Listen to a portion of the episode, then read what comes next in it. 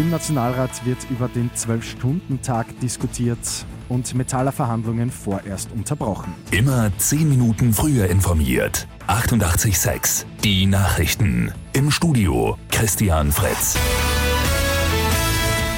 Im Nationalrat läuft eine Sondersitzung zum Arbeitszeitgesetz. Die SPÖ hat einen dringlichen Antrag gestellt.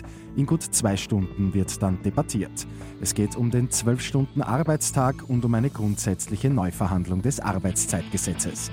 Einige Fälle sind ja aufgetreten, in denen die Freiwilligkeit des 12-Stunden-Tags von Unternehmen nicht eingehalten wurde. Bei den Verhandlungen der Metaller ist vorerst Pause.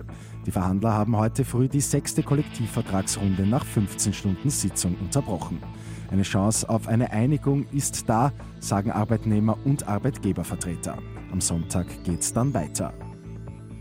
Bei den schlimmen Bränden in Kalifornien ist die Zahl der Todesopfer auf 63 angestiegen. Dramatisch ist auch die Zahl der Vermissten.